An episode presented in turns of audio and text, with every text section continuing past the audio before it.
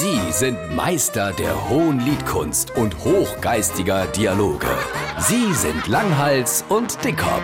Jetzt auf SR3 Saarlandwelle. Habe ich da schon die Story von unserem Steven und seinem neuen Mathelehrer erzählt? Nee, aber ich freue mich drauf. Stories, in denen die Wörter Steven und Mathelehrer vorkommen, sind immer gut. Pass auf, du weißt, dass ich an Toleranz gegenüber Menschen anderer Herkunft kaum sie übertreffen bin. Das ist wahr. Und du hast doch auch selber einen Migrationshintergrund und stammst aus ethnisch unterschiedlicher Familie, gell? Deine Mutter ist doch aus Merspiller und dein Vater aus Merbingen. So sieht's aus. Aber jetzt mal Spaß beiseite. Unser Steven hat doch jetzt im letzten Schuljahr einen neuen Mathelehrer gekriegt. Verzählt mir doch der Frecker.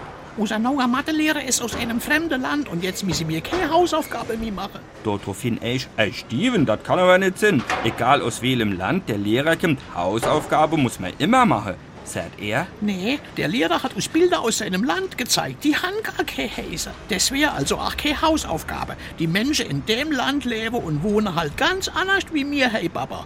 Oh, das ist natürlich eine Herausforderung für die Toleranz. Das kann ich mir gut vorstellen. es geht noch weiter.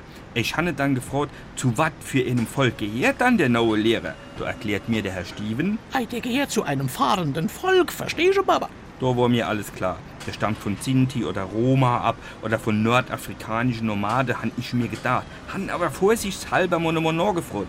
Er hat mir erklärt, Die haben ihr Haus quasi immer dabei. Die ziehen immer umher, ohne Heimat und fällen überall auf, weil sie sich nicht der Sitten und Gebräuche des Gastlandes anpassen können. aha, aus welchem Land kommen die dann? Aus Holland, Papa.